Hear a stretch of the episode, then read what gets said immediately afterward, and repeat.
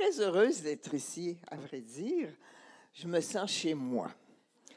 Stéphanie qui était là la semaine dernière, Luc qui vient à la fin du mois. Je me sens en famille, vraiment.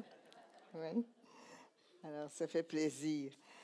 Euh, écoutez, aujourd'hui, euh, c'est certain que je veux vous parler de se relever après des tragédies, parce qu'il faut oser dans la vie se relever, parce que le Seigneur nous donne cette grâce.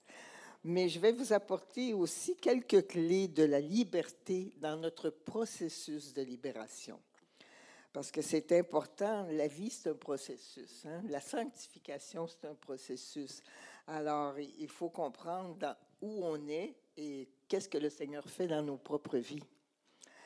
Être libre, ce n'est pas pouvoir faire ce que l'on veut, mais c'est vouloir ce que l'on peut. C'est certain qu'on n'a pas toutes les mêmes capacités, mais à un moment donné, le Seigneur nous donne le vouloir et le faire pour qu'on puisse accomplir ce qu'il nous demande de faire. Dieu veut que nous soyons libres de choisir entre le bien et le mal, les dépendances à des choses telles que la drogue, l'alcool, ça détruit la santé, ça limite notre liberté. Il y a des jeux vidéo que les jeunes jouent aujourd'hui, peut-être même les plus vieux. Faire du sport, regarder la télé à l'excès, sont toutes des choses qui viennent gruger dans notre temps libre, le temps qu'on doit racheter justement pour le Seigneur. Mais c'est quoi la vraie liberté? La vraie liberté, c'est la liberté d'entreprendre et ça comprend celle de penser ainsi que celle d'agir conformément à ce que l'on pense. Il faut avoir un peu de congruence. C'est un mot. Ce que tu penses, tu le dis. Ce que tu dis, tu le fais. Il faut que ça se tienne. Hein? Il ne suffit pas cependant d'agir pour être libre. Beaucoup de nos actes nous sont dictés par des contraintes biologiques ou des contraintes sociales. On a vu dans la pandémie, on ne pouvait pas faire ce qu'on voulait. Hein? Alors, parfois, il y a des contraintes comme ça qui viennent s'opposer. La Bible nous dit que tout est permis, mais tout n'est pas utile. Tout m'est permis, mais je ne me laisserai pas dominer par quoi que ce soit. Dans Jean 8, on lit, si donc le Fils vous libère, vous serez réellement libre. Et dans 2 Corinthiens, Paul ajoute, Or le Seigneur, c'est l'Esprit, et là où est l'Esprit du Seigneur, là est la liberté. Alors, je vais vous parler maintenant de mon témoignage, mais je vais le faire euh, justement, comme j'ai mentionné, par un processus en cinq points. Le premier, c'est qu'il faut d'abord reconnaître notre problème. Parce que si on n'est pas capable d'identifier notre problème, tout ce que l'on fait, on ne réglera rien. Hein? Moi, je viens d'un milieu euh, dysfonctionnel, à vrai dire. J'étais la neuvième de dix enfants dans une famille québécoise comme on les connaissait autrefois. Et euh, il y avait beaucoup de, soins matériaux. On avait, tout ce qu'il fallait pour euh, nos besoins physiologiques, mais on manquait beaucoup au niveau de la psychologie ou du besoin de prendre soin de l'enfant. On ne s'occupait pas beaucoup de ce que les enfants ressentaient. On était juste un de plus. Moi, en tout cas, j'étais la neuvième. Je vais vous dire, j'ai jamais vraiment senti que mes parents me désiraient. J'étais la neuvième, j'en étais une autre, et puis souvent on se faisait dire, ben va jouer dehors. C'était la façon d'avoir la paix dans la maison. Hein? Et puis, euh, j'ai eu des propres enfants. Je me suis mariée comme tout le monde à un certain âge. Et euh, quand j'ai eu mes enfants, je ne sais pas si j'étais vraiment prête à justement s'occuper. On n'apprend pas à être parent à l'école. Hein? Euh, on le fait quand on est rendu dans la situation. Je me suis mariée, mais j'étais dans une période un peu de rébellion. Et à vrai dire, euh, je n'ai pas fait le bon choix de mari. Et ça, s'il y a des jeunes qui sont ici en préparation de vouloir trouver un conjoint, prenez le temps de choisir quelqu'un que Dieu met sur votre route. Très important. parce que les malheurs, après, ça nous suit toute notre vie. Alors, ce qui est arrivé, c'est que mon mari, évidemment, ce n'était pas un homme pour moi. Et euh, il n'était pas croyant, mais moi, j'étais catholique comme tout le monde à l'époque. On, on disait qu'on croyait en Dieu, mais on ne faisait pas toujours ce que Dieu nous demandait. Et euh, j'ai choisi un mari qui n'était vraiment pas pour moi, qui s'est avéré violent et euh, adultère et tout ce que vous voulez. Et à un moment donné, il a levé la main sur mon fils. J'avais deux enfants. Mon garçon avait quoi, 5-6 ans, ma fille 3 ans. Et quand il a levé la main sur mon fils, j'étais pas capable. J'ai voulu le protéger. J'ai décidé de quitter ce mari euh, en 71. Donc, ça fait quand même un bout de temps. Alors qu'on n'était pas vraiment protégé en tant que femme hein, à ce moment-là. Puis il n'y avait pas beaucoup de services sociaux non plus pour nous aider. Donc, il a fallu que je me relève les, les manches et que je travaille très fort. J'avais un diplôme d'infirmière. Mon mari nous a mis à la rue. À la rue, puis jamais après, le mari n'est venu pour voir ses enfants, ni évidemment moi. Donc, depuis 71, mes enfants n'avaient jamais vu leur père alors qu'ils étaient vraiment en âge de recevoir l'amour. Puis moi, je, je crois fermement que dans le couple, c'est l'homme qui va donner la stabilité émotionnelle pour un enfant. C'est vraiment le rôle du père d'apporter cette, euh, cet apport psychologique pour l'enfant. Alors, mes enfants ont eu déjà des lacunes dans leur euh, enfance. Euh, je croyais bien faire, mais enfin, on, on, agit au mieux de nos connaissances au moment où on prend les décisions. Et euh, c'est ce que j'ai fait. Donc, mes enfants ont été élevés sans père. Et euh, je travaillais comme infirmière. J'ai fait 40 années dans le monde infirmier. Donc, quand on était de garde à la salle d'opération, on ne pouvait pas amener nos enfants. Donc, forcément, j'ai dû m'arranger pour les faire garder pendant un certain temps. Et je les voyais les fins de semaine. Étant le seul pourvoyeur pour la maison, j'ai décidé aussi qu'il fallait que j'étudie. Donc, j'ai fait beaucoup de soirées à l'université où mes enfants ne me voyaient pas finalement. Pourquoi? Parce que j'ai voulu faire mon bac et ma maîtrise pour être capable de, pourvoir aux besoins de mes enfants. Parce que vous savez, les femmes, on l'a eu un peu difficile. Hein? C'était pas donné nécessairement. Euh, on voulait pas nécessairement que les femmes aillent euh, à l'école, euh, qu'elles soient éduquées ou ainsi de suite. On gardait un peu la même mise sur nous. Puis moi, je me rappelle très bien quand j'étais jeune, puis que je voulais étudier. C'était un désir que j'avais en moi depuis l'âge un, âge très tendre, puis que mon père m'avait dit que on n'avait pas besoin de grandes études pour faire la vaisselle. Oh, oh, oh. Ça m'avait donné un coup. Et puis, comme j'ai une nature un peu euh, rebelle, j'avais décidé, ah oui, si c'est comme ça, ben, je, vais, je vais le faire par moi-même, voyez-vous.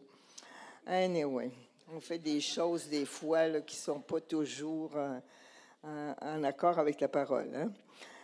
Alors, euh, tout ça pour vous dire que finalement, euh, j'ai élevé mes enfants seuls, mais mes enfants ont été privés aussi de ma présence pendant de grandes périodes de temps. Et euh, je n'ai pas su moi-même donner à mes enfants toute l'attention qu'ils auraient eu besoin au niveau de psychologique, au niveau de l'attention, de la valorisation, de, les rendre plus sécures et ainsi de suite. Je sais cependant que notre Père du ciel protège les enfants qui sont orphelins ou qui presque orphelins, même s'ils ont des parents. Alors, euh, de ce côté-là, aujourd'hui, je, suis rassurée qu'ils ont eu quand même euh, une certaine sécurité avec notre Père céleste. Alors, disons que à l'âge de 14 ans, mon fils a décidé de changer son nom et son prénom. C'est assez inhabituel. Pourquoi? Euh, mon mari était algérien, donc euh, un nom avec une consonance étrangère dans un, un temps où, en 60, euh, il n'y avait pas beaucoup d'immigrants ici, puis il se faisait toujours poser des questions. Pourquoi, de quelle nationalité tu es, et ainsi de suite. on pose souvent ces questions-là, mais aujourd'hui, on a des, quand même des immigrants de deuxième, troisième génération parfois. Fait qu'il faut faire attention quand on pose des questions, parce que mon fils, ça l'a affecté énormément. Et euh, à ce moment-là, il m'a demandé un cadeau, changer son nom et son prénom. Malheureusement pour moi, il a pris mon nom de famille. J'aurais aimé mieux qu'il s'appelle n'importe quoi sauf l'épine. Hein? Mais c'est ainsi. Alors, je devais certainement apprendre quelque chose dans ça. Et euh, ce qui est arrivé, c'est qu'en 1989, euh, on a appris aux nouvelles qu'un tireur fou venait d'entrer à l'école polytechnique de Montréal, a abattu 14 jeunes filles et s'est enlevé la vie euh, je me rappelle ce soir-là, parce que là, j'étais chrétienne depuis au moins huit ans. Et je me rappelle que j'allais à une réunion de prière le mercredi soir. Et quand je suis arrivée à la réunion de prière, j'étais tellement bouleversée à l'intérieur de moi que j'ai demandé ce que l'on prie pour la maman de ce jeune garçon, mais sans savoir que je demandais la prière pour moi. Comme si Dieu me préparait à recevoir le coup qui allait bouleverser ma vie le lendemain soir. Quand je suis allée dans, travailler le lendemain, ben, personne ne savait que c'était moi, mais moi-même, je ne le savais pas. Alors j'écoutais les commentaires. Les commentaires, évidemment, tout, le monde parlait de la tuerie de Polytechnique, mais on parlait aussi du tueur, de la tuerie de Polytechnique et de la mère du tueur. Voyez-vous, puis là, j'entendais des choses comme c'est certainement BS, cette femme-là. Elle ne doit pas avoir d'allure, pas d'éducation, rien de ça, tu sais. Puis là, moi, je ne savais pas qu'on parlait de moi, là, hein, mais je l'ai su par après. Et puis le soir, quand la police m'a amené en criminel, ben là, j'avais l'impression que c'était moi la criminelle. Pourquoi? Parce que les policiers n'avaient pas beaucoup d'égards à à mon endroit. Mais c'était la première tuerie qui, est survenue au Québec. Hein. Donc, finalement, on en a fait la journée de la violence faite contre les femmes. J'ai beaucoup de, prières pour ces 14 familles. J'en ai, j'ai prié, puis je prie encore pour les 14 familles euh, qui ont été affectées par les balles de mon fils. Mais euh, d'un autre côté, j'ai crié à Dieu pour savoir, moi, qu'est-ce que je fais avec ça. Parce que j'avais pas de modèle et je devenais le modèle, voyez-vous, chrétien d'une femme qui a subi, dont le fils est un tueur finalement. C'est dur à dire, c'est dur à entendre. Mais dans mon cas, je me disais, mais c'est moi. Donc, je me suis dit, la seule personne qui peut m'aider, c'est le Seigneur. Personne d'autre ne peut comprendre ce que je ressens, ce que je vis à l'intérieur de moi, sauf le Seigneur.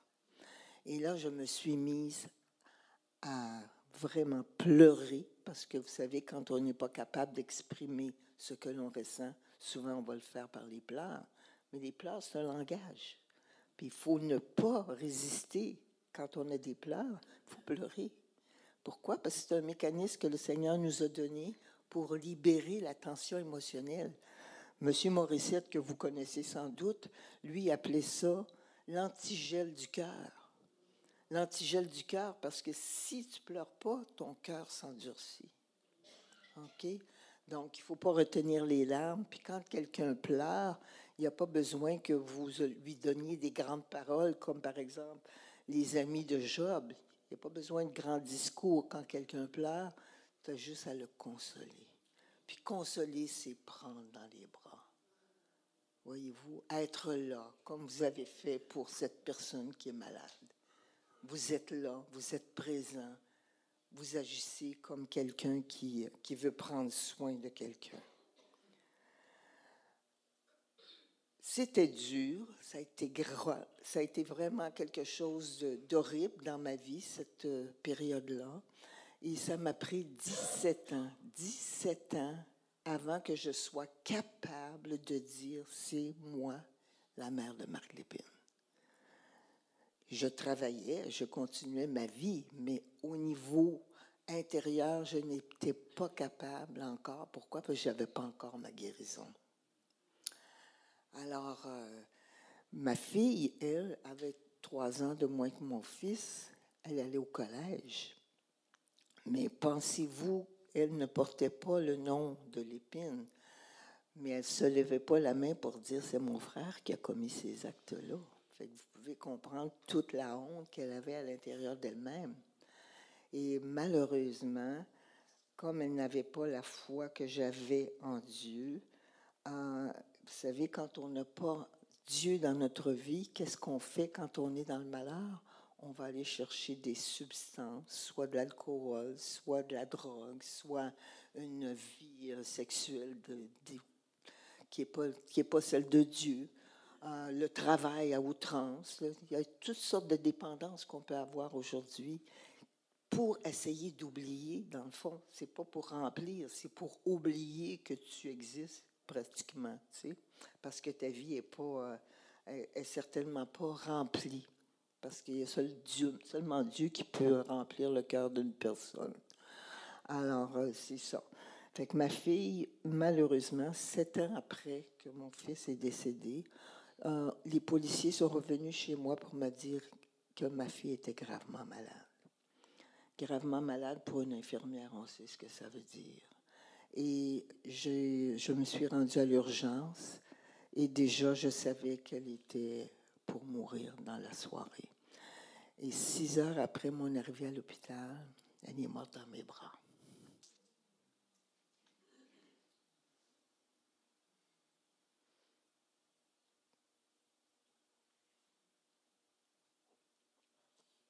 Mais le Seigneur a permis je puisse lui dire tout l'amour qu'il avait pour elle. Je lui ai parlé de Jésus. Je lui ai parlé de mon amour pour elle.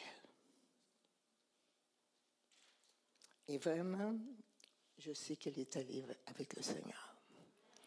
Je pouvais le voir dans le moniteur à chaque fois que je lui parlais, que c'était plus doux. On voyait qu'elle comprenait ce que je lui disais. Et euh, finalement, elle est partie.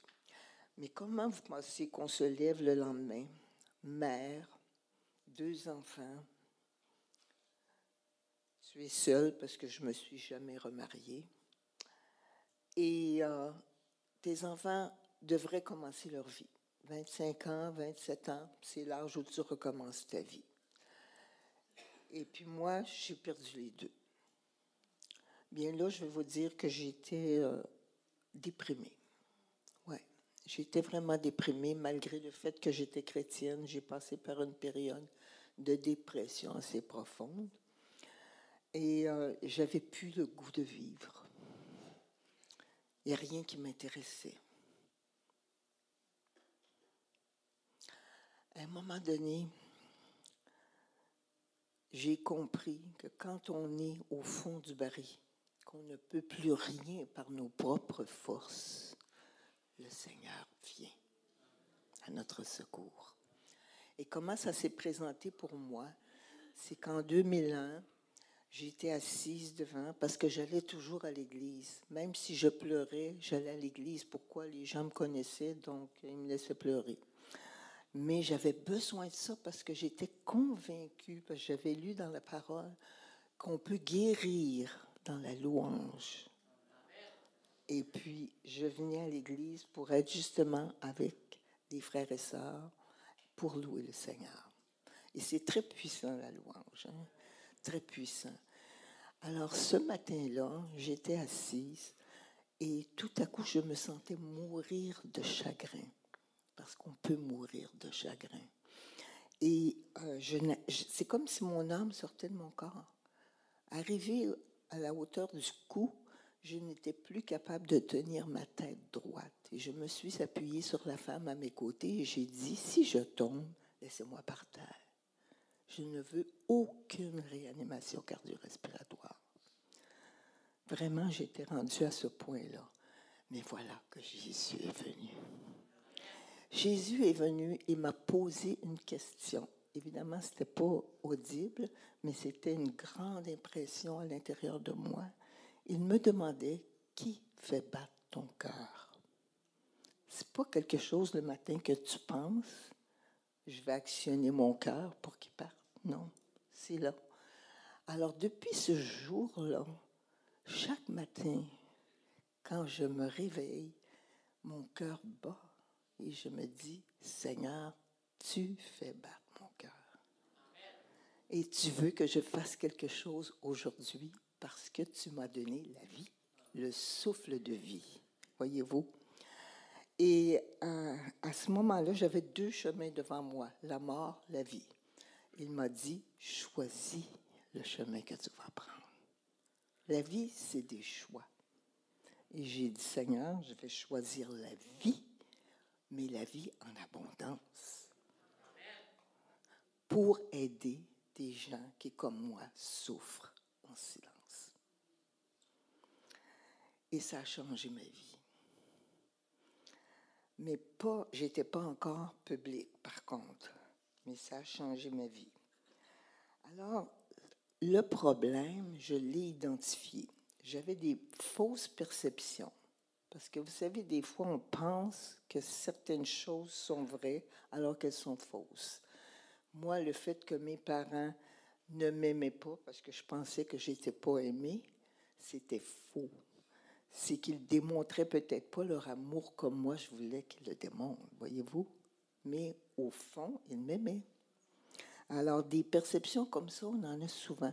Des fois, on pense que parce que Dieu nous envoie des épreuves, il nous aime pas. C'est faux. Dieu nous aime. Il va se servir de nos épreuves pour nous envoyer vers une destinée qu'on ne connaît même pas. Parce que c'est ça, hein? l'épreuve va nous donner la persévérance, va nous donner encore plus de foi, il va nous montrer qu'avec cette épreuve-là, tu dois aller aider d'autres personnes qui vivent à peu près les mêmes choses. Donc, c'est une nouvelle destinée. Des pensées négatives. La dépression, souvent, a des pensées négatives. Mais encore là, il faut reviser ces choses-là. Parce que les pensées qu'on a, c'est ça qui va déterminer nos choix si je veux des choix en accord avec la parole de Dieu, je dois me nourrir des pensées de Dieu pour être capable de vivre en conformité avec la parole de Dieu. Les émotions qui sont mal gérées, parce qu'on a tous des émotions, hein? tout le monde en a. Elles ne sont ni bonnes ni mauvaises, les émotions.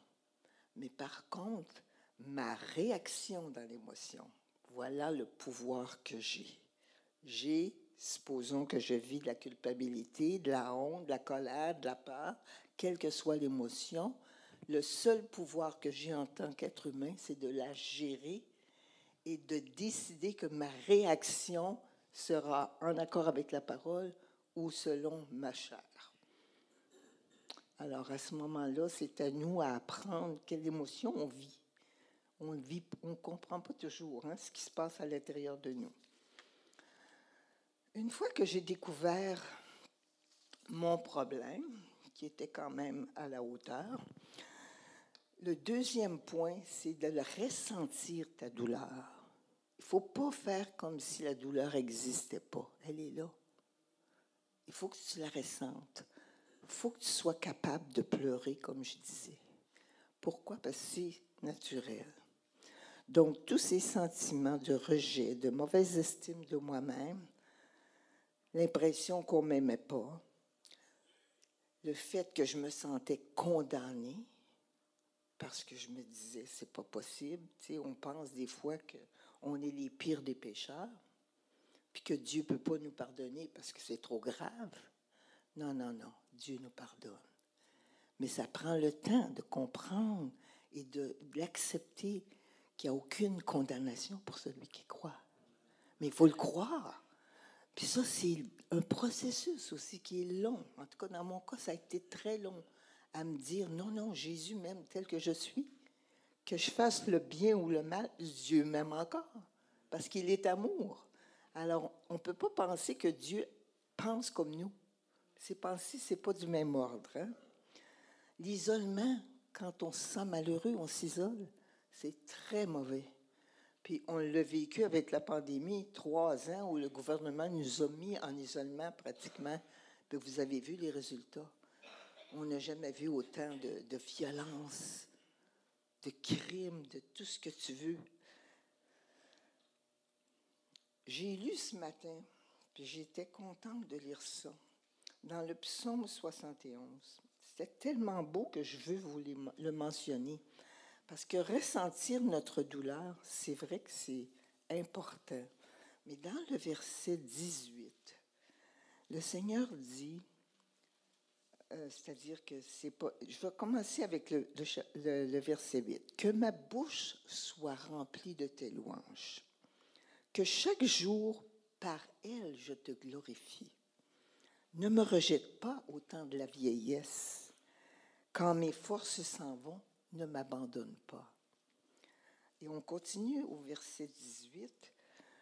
Ne m'abandonne pas, ô Dieu, même dans la blanche vieillesse, afin que j'annonce ta force à la génération présente, ta puissance à la génération future. Vous savez, moi aujourd'hui, j'ai 85 ans. Et le Seigneur renouvelle mes forces à chaque matin pour que je puisse être ici devant vous pour vous parler. Alors, à ce moment-là, quand j'ai lu ça ce matin, j'ai dit, Seigneur, merci.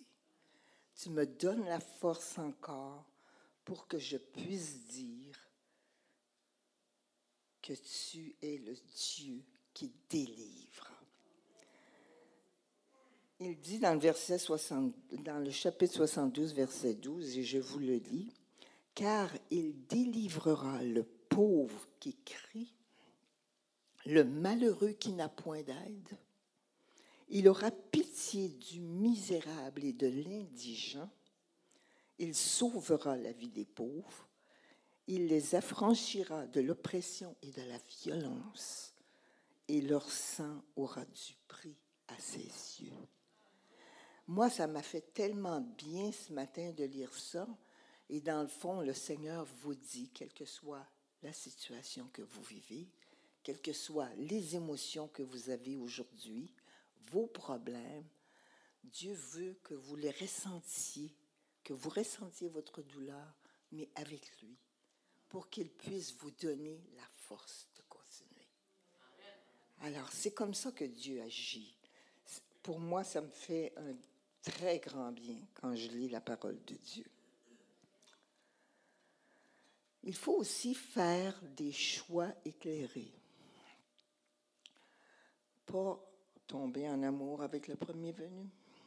Non, non, non, les jeunes, faites attention. Pas le premier venu. Il faut faire des choix éclairés. Ça veut dire qu'il faut prier avant d'agir quand j'ai choisi de suivre Jésus après qu'il m'ait visité, quand j'ai choisi en 81 de suivre Jésus et d'accepter le Seigneur dans ma vie, de me faire baptiser, tout de suite après, j'ai eu une grande soif, une grande soif de qui il était. Je voulais le connaître parce que j'avais eu d'autres expériences étant plus jeune euh, par exemple, à l'âge de 20 ans, dans le milieu catholique homogène qu'on avait à l'époque, j'étais entrée en religion pour donner ma vie au Seigneur. Puis moi, je trouvais que je lui faisais une grande faveur, voyez-vous. Je donnais ma vie au Seigneur à 20 ans. Mais je me suis très aperçue, je me suis aperçue assez vite que finalement, je donnais rien au Seigneur. C'est lui qui donne tout. Hein. Et à vrai dire, euh, on parlait toujours du petit Jésus. Le petit Jésus. Comme si Jésus n'avait pas grandi. Comme si Jésus n'était pas venu de nous donner sa parole. Le petit Jésus, je ne l'ai pas trouvé en religion. La religion, ce sont des rituels, des vaines redites, des choses que tu dis et que tu ne fais pas. Et j'ai laissé la religion. Et pendant une dizaine d'années, je n'ai pas suivi le Seigneur parce qu'à l'époque, je ne comprenais pas. Mais un jour, le Seigneur est venu me chercher parce que je le cherchais. Mais j'étais déjà quand même assez âgée. Quand il est venu me chercher, j'avais tellement soif de le connaître. Et encore, cette soif, après 43 ans, elle dure encore. Parce que ça commence le matin quand tu te réveilles, de reconnaître qu'il est là à tes côtés. Tu te nourris de sa parole. Mais il ne s'agit pas juste de se nourrir, il faut agir, il faut mettre en pratique. Et le Seigneur a des dons pour chacun de nous. Il a des, euh, des destinées pour chacun de nous. C'est à nous de la trouver. Puis il faut reconnaître ses dons. Ce n'est pas un signe d'orgueil de savoir qu'on chante bien, puis qu'on fait une belle louange. Ce n'est pas un signe d'orgueil. Si ta motivation est de louer le Seigneur. Mais c'est sûr que si c'est parce que tu veux te faire voir, ben là, c'est autre chose. Donc, tout était dans la motivation. Pourquoi tu fais les choses? Donc, les choix éclairés, moi, je suis certaine qu'on commence par lire la parole, la méditer, l'étudier. Et plus tu la connais, plus tu vas avoir un désir de la mettre en pratique et d'obéir à ce que le Seigneur te demande. Pas toujours facile, hein? mais il faut obéir sur le champ. Si tu n'obéis pas sur le champ, tu vas reporter. Et parfois, ben, tu perds du temps. Je me rappelle quand j'ai eu 80 ans, j'ai demandé au Seigneur, mais qu'est-ce que tu veux de moi maintenant? Là, parce que des fois, on pense qu'on est fini à 80 ans. Mais ça aperçu que c'était pas vrai, ça. Et j'ai lu dans Jean 15, c'est tellement beau. Je suis le cep, vous êtes les serments. Celui qui demeure en moi et en qui je demeure porte beaucoup de fruits. Car sans moi, vous ne pouvez rien faire. Puis là, j'ai dit au Seigneur, en quoi cette parole me concerne? Et là, avec le cep, il m'a donné sept verbes qui devenaient, si vous voulez, ma nouvelle destinée.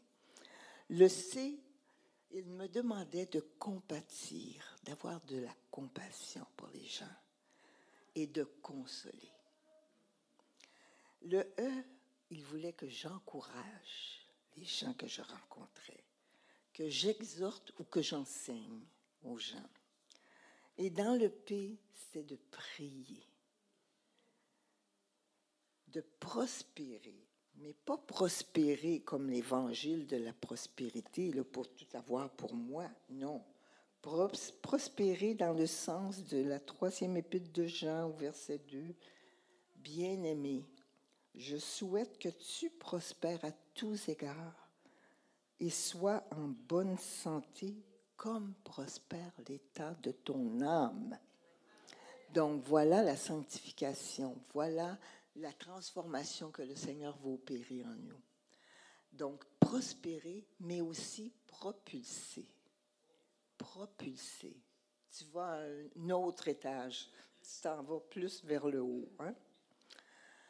Et c'est ce que, qui me guide maintenant. Je me dis, si à la fin de la journée, j'ai encouragé quelqu'un ou j'ai consolé quelqu'un, je n'ai pas m'associer que je suis pas dans la volonté de Dieu ou dans la volonté de Dieu. Je sais que je le suis, puisque j'ai fait ce que le Seigneur me demandait. Donc, la vie est beaucoup plus simple, voyez-vous. Je me casse pas la tête maintenant. Je prends ça comme ça vient.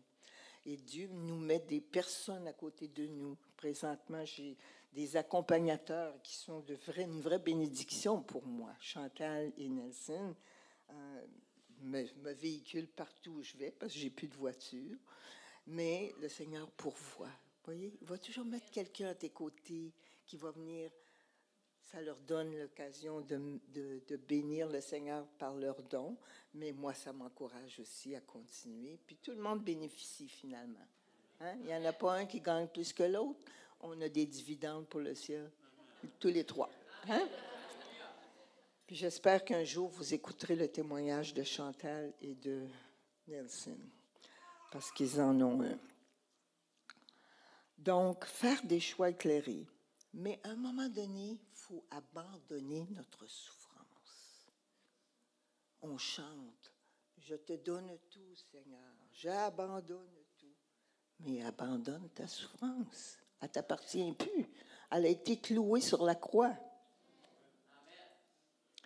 Donc, dans le processus de deuil ou dans après des tragédies ou quand n'importe quoi nous arrive, des circonstances désagréables, moi je dis, il faut faire un ménage dans nos émotions. Les femmes, nous autres, on aime ça, faire du ménage, hein, des grands ménages au printemps, l'automne. Mais dans nos émotions, il faut en faire un. Est-ce que toutes les émotions qui ont été véhiculées m'appartenaient, moi, par rapport à mon fils? Non.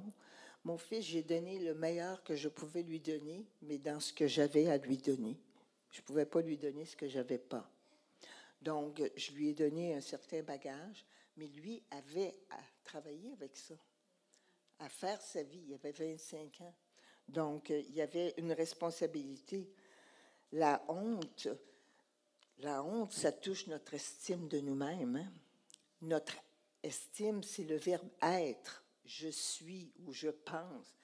Puis ça vient dans notre, notre sécurité aussi.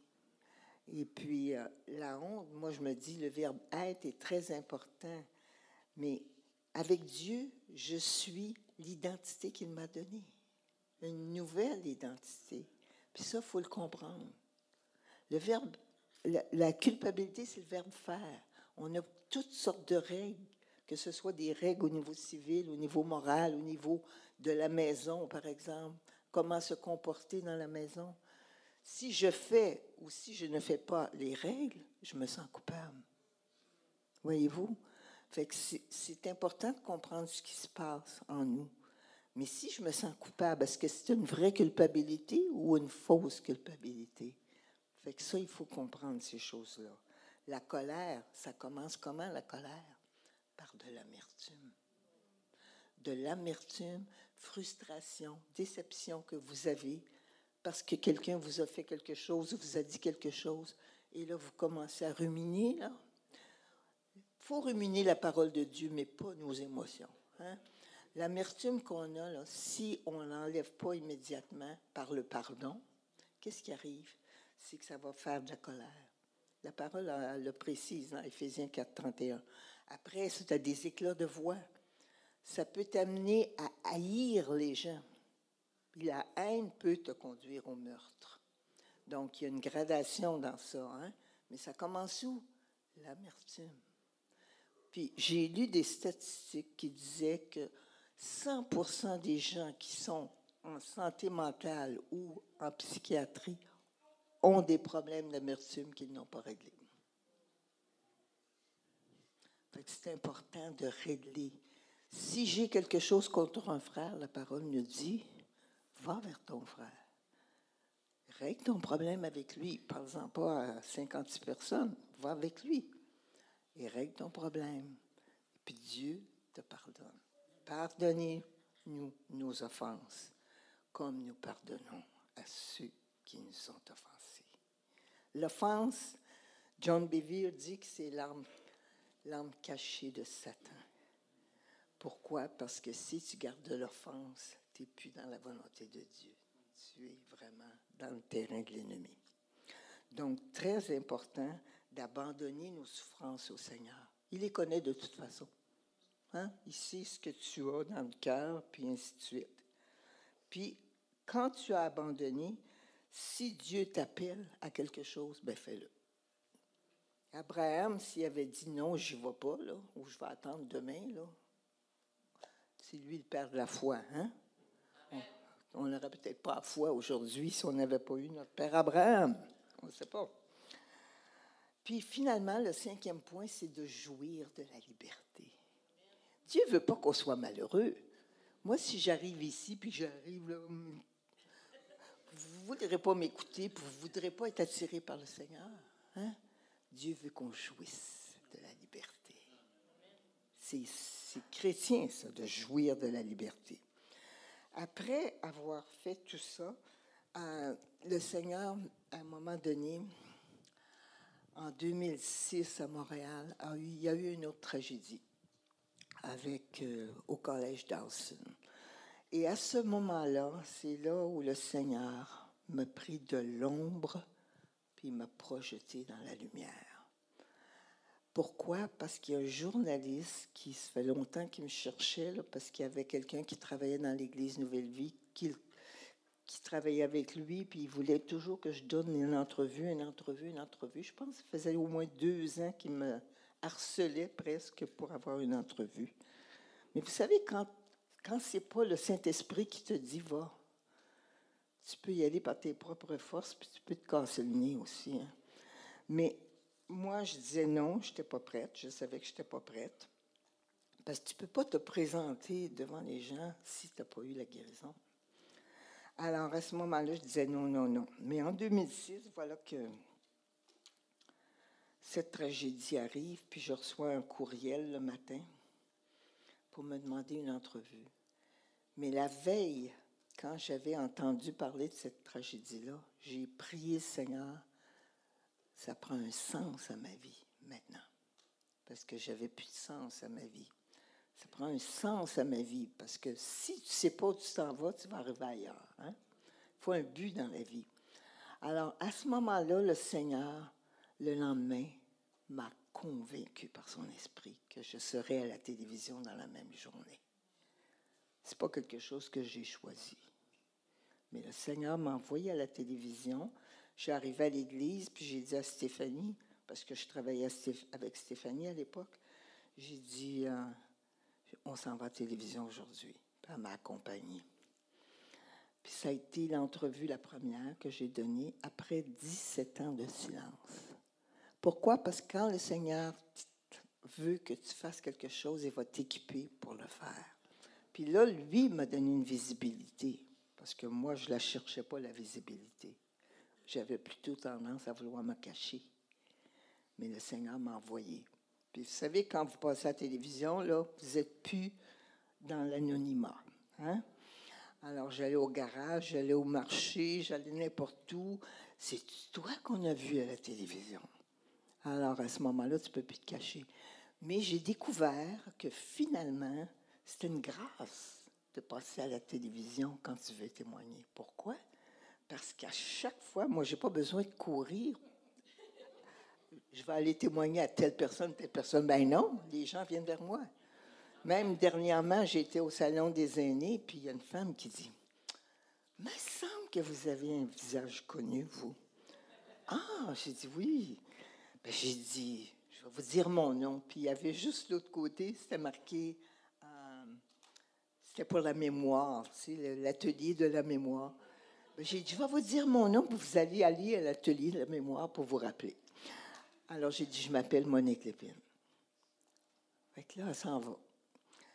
Moi, je continue. Cinq, dix minutes plus tard, elle revient vers moi. Oui, oui, oui, oui, oui, elle savait. Elle ne m'a pas dit, dit, je sais que c'est vous, là. Elle m'a juste dit, oui, je sais. Fait tout de suite, vous voyez, le Seigneur nous donne un témoignage. Mais pour avoir un bon témoignage, il faut se comporter tel qu'on est en tant que chrétien. Si tu donnes un mauvais témoignage, puis que tu t'en vas à la télévision dire des choses, puis que tu agis pas comme ça, ben là, ça sera plus un bon témoignage. Donc, il faut toujours se garder se garder, veiller à notre comportement, veiller à bien agir, demander au Seigneur de la bienveillance, demander de la douceur, de l'humilité. Pourquoi? Parce que c'est ça qui fait que les gens vont se rappeler de toi, mais ils vont se rappeler de Jésus. Donc, nos pensées sont directement liées aussi qualité de vie. Je rencontre souvent des gens qui se débattent péniblement dans une sphère de leur vie, puis n'arrivent pas à comprendre pourquoi ils font face à certains problèmes. Parfois, ils luttent contre des sentiments de culpabilité, de condamnation. D'autres fois, c'est contre la peur, Très souvent, ils manquent de confiance en eux-mêmes. Très peu de gens sont capables de comprendre ce qui se passe à l'intérieur d'eux-mêmes. Afin de trouver la source de chacune de ces luttes, je veux que vous compreniez la façon dont nos pensées sont reliées à chaque situation. Si vous vous sentez mal, examinez vos pensées, mais examinez-les à la lumière de la parole. Avec l'aide de Dieu, nous pouvons changer notre façon de penser. Philippiens 4 dit, ne vous inquiétez de rien, mais en toute chose, faites connaître vos besoins à Dieu par des prières, des supplications, mais aussi avec des actions de grâce. Il faut remercier pour ce qu'on a. Hein? Se contenter de ce qu'on a aussi, pas être jaloux de ce que l'autre a. Mais ça, ça se développe. La paix de Dieu qui surpasse toute intelligence gardera vos cœurs et vos pensées en Jésus-Christ. Tu me feras connaître le sentier de la vie. Il y a d'abondantes choix devant ta face, des délices à ta droite, des délices éternelles à ta droite. On lit ça dans le psaume 16, verset 11. 2 Corinthiens nous dit, si quelqu'un est en Christ, il est une nouvelle créature. Les choses anciennes sont passées, voici, toutes choses sont devenues nouvelles. Nous sommes de nouvelles personnes par la grâce de Dieu. Et le dernier verset que je laisse à votre réflexion, toute grâce excellente tout don parfait descend d'en haut, du Père des Lumières, chez lequel il n'y a ni changement, ni ombre de variation. Dieu nous aime. Dieu nous aime. Dieu nous aime. D'accord? Amen.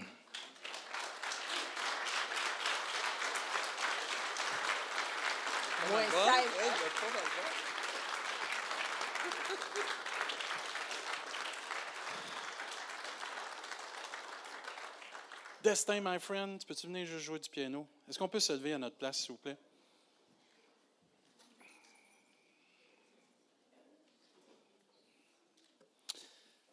Mais ça, on peut se recueillir avec tout ce qui a été mentionné par Mme Lépine.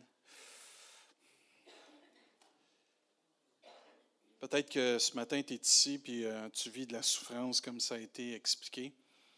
Pendant qu'on se recueille, c'est vraiment un temps solennel entre toi et Dieu. Si tu crois que... Moi, je crois à la, liberté, je crois à la délivrance. Je l'ai expérimenté dans ma vie. Et euh, ce matin, j'aimerais ça donner l'opportunité à quelqu'un. Si tu es ici ce matin, pendant qu'on se recueille, c'est personnel que tu vis de la souffrance présentement. Tu as vécu de la souffrance. Et que tu es prêt à dire devant Dieu, pas devant des hommes, mais devant Dieu, j'ai besoin d'aide, je veux être guéri, juste de lever ta main à ta place. Amen. Juste devant Dieu. Que tu sois chrétien, pas chrétien, que tu aies la foi, pas la foi. C'est un temps solennel. Je demanderais que chacun puisse fermer ses yeux puis qu'on laisse les gens puissent. Amen. Si tu as vraiment besoin de vivre une guérison dans ton âme, juste de lever la main devant Dieu maintenant. Amen. Tu as peut-être de l'amertume, tu as peut-être des, dans, comme Mme Lépine a partagé, des stages avant d'arriver à un acte qui peut être euh, dévastateur peut-être l'amertume, la frustration envers toi-même ou envers d'autres, mais tu veux être guéri avant qu'il soit trop tard, avant que tu poses un geste, qu'il soit trop tard, que tu vas prendre une décision qui ne sera pas avec ce que Dieu a prévu pour ta vie. Juste de lever ta main devant Dieu, pour que tu puisses être guéri, soulagé de cette amertume-là, peut-être de la colère. Juste de lever ta main. Il n'y a pas d'ordre. Amen. Dieu voit, Dieu voit ta main. Amen. Amen. Peut-être tu es ici et tu n'as jamais vraiment donné ta vie à Jésus-Christ. Tu comprends le processus, tu viens à l'église, peut-être tu écoutes en ligne, tu aimerais ça juste, comme ça a été mentionné, ceux qui sont en Jésus-Christ sont une nouvelle créature. Tu aimerais avoir un nouveau départ. Tu aimerais que les choses anciennes soient passées, puis que maintenant dans ta vie, toutes choses deviennent nouvelles. Juste de lever ta main devant Dieu ce matin. Amen. Dieu voit ta main. D'autres personnes que vous voulez vraiment un nouveau départ avec le Seigneur. Parce que celui qui donne un nouveau départ, c'est comme Mme Lépine a vécu, puis plusieurs autres peuvent vivre c'est Dieu qui le donne ce matin. Amen. Mais tous ceux qui vous avez levé la main, on va prier pour vous maintenant. On va s'unir ensemble. Et je prie que chacun de vous ce matin, et que toi à la maison, peut-être tu as levé ta main à ta place, tu as ressenti dans ton cœur que tu as besoin d'une touche de Dieu, d'un changement. Il y a quelque chose qui n'est pas réglé encore en toi. On va prier maintenant, on va s'unir ensemble. Êtes-vous d'accord, Église? Amen. Je vais prier et tous ceux et celles que vous avez levé la main devant Dieu, je vous demande dans votre cœur de répéter cette, prière. Je, vous demande de la faire avec tout votre cœur devant Dieu. Et comme Mme Lépine a partagé, il faut que vous croyiez que Dieu peut le faire. Il faut que vous croyiez que Dieu peut vous libérer, vous délivrer, vous guérir et vous restaurer. Moi, je crois que Dieu est le même hier et aujourd'hui et demain. Et ce qu'il a fait pour Mme Lépine, il peut le faire pour toi, il peut le faire pour chacun de nous. Amen. On va prier. Je ne vous demande pas de répéter, mais juste ceux là, que vous avez levé la main devant Dieu, vous avez osé prendre cette décision de vivre ce matin. Amen. Moi, j'aime ce pas de foi que vous avez décidé d'oser de vivre, comme Mme Lépine a dû, elle, un jour choisir entre la vie et la mort. Vous choisissez. Vous avez décidé de choisir la vie en levant la main. Juste de répéter dans votre cœur cette prière. Amen. Père éternel, je viens devant toi, premièrement, pour te demander de bénir tous ceux et celles qui ont levé la main ce matin, Seigneur Dieu. Je te prie de guérir chaque personne qui ont levé la main, Seigneur Dieu, qui ont besoin d'une guérison puissante, une libération, que ce soit de la souffrance, que ce soit de l'amertume, de la colère, que ce soit de la frustration. Père, je te prie de venir et de les entourer de tes bras d'amour, Seigneur Dieu. Comme Mme Lépine a partagé, qu'ils puissent pleurer dans ta présence afin que tu puisses les consoler simplement, mais puissamment aussi, Seigneur Dieu. Comme ça a été partagé ce matin, on veut relâcher cette douleur entre tes mains, relâcher cette frustration, relâcher cette amertume, cette colère, cette souffrance afin que tu puisses nous guérir. On ne peut pas être guéri tant on va retenir, on veut relâcher. Même si ça fait mal relâcher, on veut relâcher afin que toi, tu puisses remplacer cela par de la paix, par de l'amour, par de la joie, par de la bonté, Seigneur Dieu. Merci parce que tu es le Dieu de guérison, le Dieu de toute consolation, le Dieu qui relève. Et je te prie pour cette personne aussi, Père, qui veut un nouveau départ dans sa vie. Qu'elle puisse vraiment vivre avec toi cette nouvelle naissance par la foi qu'elle a en toi, dans la puissance de l'Évangile et dans ton Fils Jésus-Christ qui est mort et ressuscité sur la croix. Parce que ta parole, elle est vivante. Ta parole, elle est vraie. Tous ceux qui sont en Jésus-Christ sont une nouvelle créature.